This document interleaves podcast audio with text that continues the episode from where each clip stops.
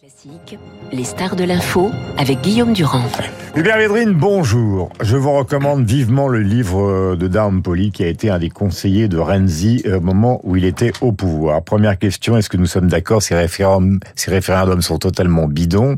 Ils font évidemment ou ils donnent un argument euh, juridique fut-il bidon puisque personne n'en veut, mais à la Russie pour pouvoir appuyer sur un bouton ou plutôt enclencher un code euh, si c'est nécessaire. Alors, est-ce que vous confirmez que pour vous, ils sont bidons Et est-ce que justement, le fait que Poutine ait quand même réussi à les caser pose un problème au camp d'en face? J'ai pas confirmé, j'ai pas les éléments, mais je suis comme tout le monde et je vois des, des images qui démontrent qu'en effet, ce sont des référendums bidons.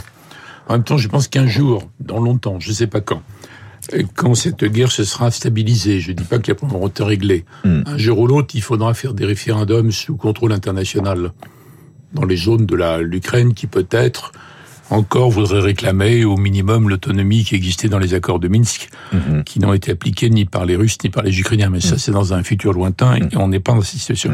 En tout cas, aujourd'hui, ils sont, ils sont bidons, oui. Mais, mais, ça, vous, l'avez dit vous-même, ça permet à, à Poutine après de dire c'est la terre sacrée, de la, pas le référendum en soi, mais l'annexion. Ouais. L'annexion. Vous voyez, il y a la chemin autonomie, indépendance, annexion. Il pourrait dire c'est la terre russe. Bon, ça évidemment, c'est c'est pas l'escalade euh, immédiate, la pire tout de suite, contrairement à ce qui a été dit la semaine dernière. On accuse le, la capacité d'analyse des Occidentaux globalement sur Poutine est assez faible et c'est assez euh, confus en fait. Mmh, mais vous savez que vous avez d'une certaine manière, euh, euh, vous les anciens ministres des Affaires étrangères, une responsabilité qui est quand même importante parce que c'est une forme de conscience des Français, bah justement sur ce qu'on dit et sur l'analyse de la situation telle qu'elle est aujourd'hui, parce que la, la, la devinette de entre guillemets que se passe-t-il au Kremlin en dehors du livre dont on vient de parler, elle est très, elle est très compliquée. Je vous lis Jean-Dominique Merchet dans dans l'opinion ce matin et vous dites ce que vous en pensez. D'où la crainte d'une frappe nucléaire. Donc les référendums sont passés, ils ont un argument juridique futile bidon sous la forme d'un avertissement, comme disent les stratèges, une manière pour le Kremlin d'affirmer à la face du monde que la Russie n'acceptera jamais la défaite. Il faut vraiment l'en dissuader. Alors on fait quoi? On sait qui? Bah, je parle les Occidentaux, les Américains, puisque finalement, euh, le président de la République va rencontrer Biden. Non, il va rencontrer Biden, ce qui est très bien d'ailleurs. 1er décembre. décembre. Ouais. Euh, ça n'a rien à voir avec la crise actuelle. Et on ne sait pas où en sera la guerre en Ukraine. Hmm. C'est très important parce qu'il a... Mais la réponse. Attendez, vous avez parlé de Biden. Euh, Macron le verra après les élections de début novembre. Donc c'est très intéressant, très important pour pour la France, pour Emmanuel Macron, pour nous tous, qu'il le voit au début du, de la deuxième partie de son mandat. Vous voyez, hmm. une situation éclaircie. Et comme on commence à dire, enfin, les pronostics américains commencent à dire que les démocrates vont pas être aussi battus que je qu'en racontais depuis des mois, c'est intéressant. Ce sera mm. pas un Biden affaibli comme mm. c'était annoncé depuis des mois. Ça, c'est le rendez-vous de début décembre. Dans la phase actuelle, si vous êtes dans la tête de Poutine, essayez de le de vous y mettre avec toutes les lectures que vous avez là. Euh, qu'est-ce qui peut intimider Poutine sur la suite? Il n'a pas été intimidé pour lancer cette euh, cette guerre aberrante, mm. cruelle et affreuse, mais en plus aberrante, fin février c'est évidemment pas les Européens. Donc quoi que peuvent dire les Européens, ça change rien. Hmm. Ils peuvent ajouter encore des encore une, une couche de sanctions. Bon. Donc je vais à, je vais à... les États-Unis peut-être ou d'autres.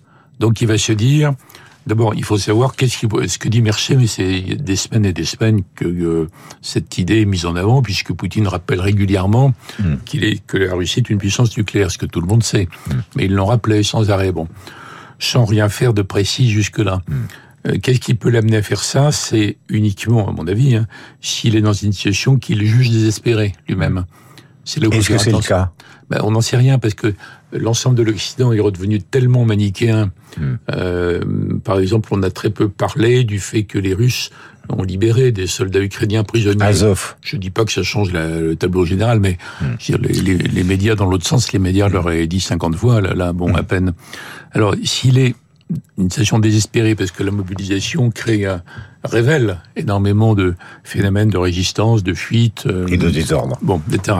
Si euh, lui-même se rend compte parce que ces généraux sont obligés de qui eux-mêmes ont découvert la l'incapacité de l'armée russe jusqu'à maintenant, si, mm lui détruirait à un moment donné, il peut se sentant acculé dire je vais en effet euh, euh, escalader. Hmm. Alors, il y avait une escalade géographique, mais qu'il n'a pas fait, oui.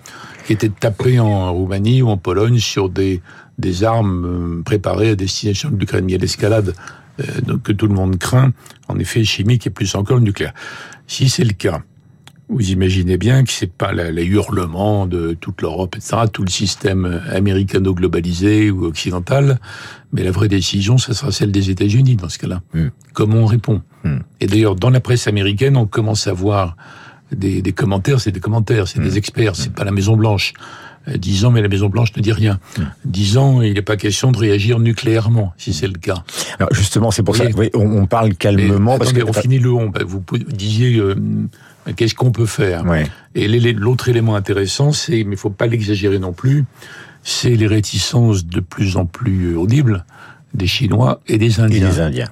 Hmm. Donc s'il se passe quelque chose pour aller dans le sens de dire à Poutine il faut vraiment arrêter là maintenant, c'est plutôt de ce côté-là. Je crois pas que les Européens ont gagné les cartes. Je, je, je, parle, nous parlons très tranquillement parce que justement plus la situation est, est, est, grave et compliquée, plus il faut parler tranquillement pour évidemment concerner ceux qui nous écoutent et qui ont besoin d'informations. Essayons.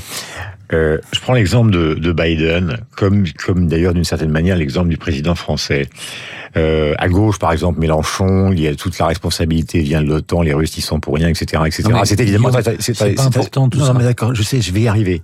Ça, c'est une caricature parce que ce que je crois, mais vous allez me confirmer, c'est que la position de Biden est plus modérée qu'on ne le pense si on regarde dans le détail, puisque vous dites que c'est de là viendra la réponse. Biden n'est pas celui que croit Mélenchon et une partie de la gauche et une partie de l'opinion. Ce qui se dit dans la politique intérieure française, ça, ça pèse pas sur tous ces événements. Non, mais c'est une question de Le président, ça compte. Le président de la République, ça compte. Mais le, reste, bon, c'est du clapotis quotidien. Ai-je raison sur Biden? Peut-être.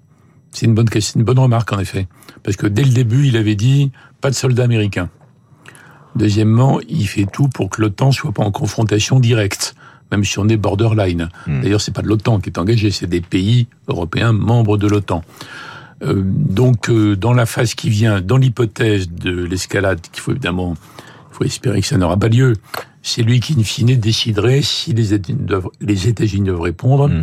par une frappe nucléaire sur quelque chose, peut-être également tactique ou autre chose. Mm. Une frappe massive, conventionnelle, sur quelle cible, à quel moment. Bon, il y a plein d'hypothèses qui circulent à Washington, mais personne ne sait ce que pense Biden. Mais on n'a pas eu l'impression jusqu'ici qu'il était euh, maximaliste. Mm il y a un vrai parti de la guerre en Occident, euh, Pologne, Pays-Baltes, une partie des Anglais, les Tchèques et oui, la Bretagne, ouais.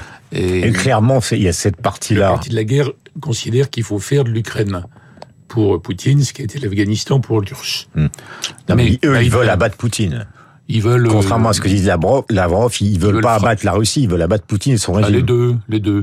Il y a des gens qui considèrent que à la fin de la guerre froide, la Russie a surnagé, qu'elle est quand même intrinsèquement euh, mauvaise, que ceux qui pensaient que on pouvait l'intégrer dans le concert des nations se sont trompés. Ça, mm. ça c'est les maximalistes manichéens. Mm. L'Occident a toujours une tendance manichéenne qui, qui remonte comme ça. Je dis pas qu'il n'y a pas d'arguments, hein. il y a des arguments. Et mais euh, il y a une autre tendance qui est plutôt celle de, du chancelier allemand, du président euh, français, sans doute de Biden, mm. qui est de dire oui, on, on fait tout ce qu'il faut pour que la Russie ne puisse pas gagner en Ukraine, mais on va pas au-delà. Est-ce que vous pensez qu'à Zelensky actuellement, dans la phase actuelle, parce qu'en fait, depuis le début du conflit, il y a eu une espèce de, de, de verdun, enfin une offensive qui a raté, puis après ça, ça, oui, au, pas début, que ça ouais, au début, oui, Et puis là, depuis trois semaines, avec le gazoduc par exemple hier, on a l'impression qu'il y a une accélération considérable. Alors le gazoduc, personne n'a d'explication. On, on ne sait pas qui c'est. C'est forcément des nageurs de combat qui sont revenus après euh, sur une terre ferme, et puis on a appuyé sur un bouton, on fait la exploser. Mais si on ne sait pas qui c'est, euh, ça, c'est cette, cette cet événement, il participe de, de quelle préparation euh, bah, C'est une question. Pas votre réaction, ça. ça change pas, pardon, votre votre question. Hum, qu'est-ce qu'on fait si il y, a, il y a, une autre hypothèse qui est là. Ça, on a parlé de l'hypothèse de, de l'escalade. Il y a aussi l'hypothèse où il n'y a pas une véritable escalade parce que Poutine ne franchit pas la ligne et qu'il n'a plus les moyens. Et à ce moment-là, l'Ukraine est dans la phase de continuer la reconquête. Ouais.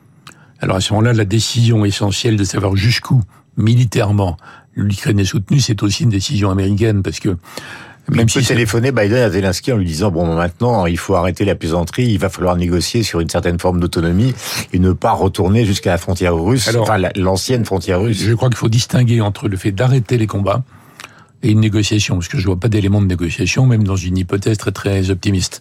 Mais la décision occidentale, donc finalement Biden en ce moment, c'est, euh, on l'a dit, la réaction à une éventuelle frappe nucléaire tactique, mm-hmm. et d'autre part, dans l'autre sens, la réaction face au fait que la Russie n'est plus en état de se défendre vraiment. Mm-hmm. Et à un moment donné, c'est les Américains qui ont équipé très bien, formé très bien, guidé très bien l'armée ukrainienne qui est par ailleurs euh, combative, remarquablement combative, et très rusée sur le plan tactique. Mm-hmm. Ils, sont remarquables. Mais à un moment donné, il reviendra aux États-Unis après, espérons-le, avoir écouté les dirigeants français, allemands, anglais, etc. De prendre la décision. De dire, là, vous vous arrêtez. Vous arrêtez, vous n'allez pas attaquer la Crimée ou la frontière russe. Ça veut pas dire négocier, ça. Mhm. Parce qu'il n'y a pas de négociation. Donc ça veut pas dire accepter une autonomie mhm. qu'il n'accepte pas, même revenir aux accords de Minsk, qui n'est pas mhm. jouable tout de suite. C'est pour ça que je distingue l'arrêt des combats, très souhaitable, et puis l'éventuel processus après. J'ai une question. Euh, D'ailleurs, je garde le ton tranquille avec Biden, bien sûr. Euh, J'ai une question et je garde le, ton euh, de la tranquillité parce que ces choses sont tellement importantes. Vous connaissez évidemment la phrase du général de Gaulle à propos de tactique ou nucléaire absolu. De Gaulle a dit, d'ailleurs ça a été euh, rappelé par le général Trinquant il y a plusieurs jours, euh, le nucléaire c'est le nucléaire. C'est-à-dire que si on commence à, faire dans le tactique, on sombre immédiatement dans l'apocalypse. Donc il n'y a pas de, de degré. Donc est-ce que vous, vous pensez qu'il y a justement dans ce domaine une radiation qui est possible? Ou est-ce que, de toute façon, si imaginons par exemple qu'ils envoient un missile tactique sur une ville. Euh, ben, on vient d'en parler. La réaction, c'est celle des États-Unis. Oui, mais à ce moment-là, le nucléaire ou autrement. Mais De Gaulle avait raison parce qu'il s'est opposé à ce qu'on appelait la riposte graduée. Ouais qui n'était pas exactement le tactique à l'époque. C'était l'idée que si les États-Unis étaient menacés, ils répliqueraient depuis l'Allemagne de l'Ouest contre l'Allemagne de l'Est. C'est une des choses d'ailleurs de la phobie euh, totale des Allemands sur le nucléaire euh, militaire puis civil. De Gaulle avait raison. Et l'Amérique de l'époque et le secrétaire à la Défense McNamara n'ont pu imposer cette stratégie hmm. Qui est contraire à la dissuasion, était que quand De Gaulle est sorti, hmm. et tous les présidents français sont restés fidèles à cette ligne après. Bon, ça c'est la question du nucléaire. Mais euh, comme je l'ai dit un instant, on peut être devant, on, collectivement, et finalement les États-Unis dans cette affaire, je le dis sans, sans joie, mais c'est la réalité stratégique, hein, devant un autre choix qui est de savoir jusqu'où on soutient les Ukrainiens. Alors dans les dernières semaines, on les a poussés à faire le plus possible, vous voyez, mhm. attaquer sans limite. Donc là, il y a une lourde responsabilité. On va pas décider à la place des Ukrainiens, mais on peut répondre à leurs demandes. Et ça encore, c'est Biden.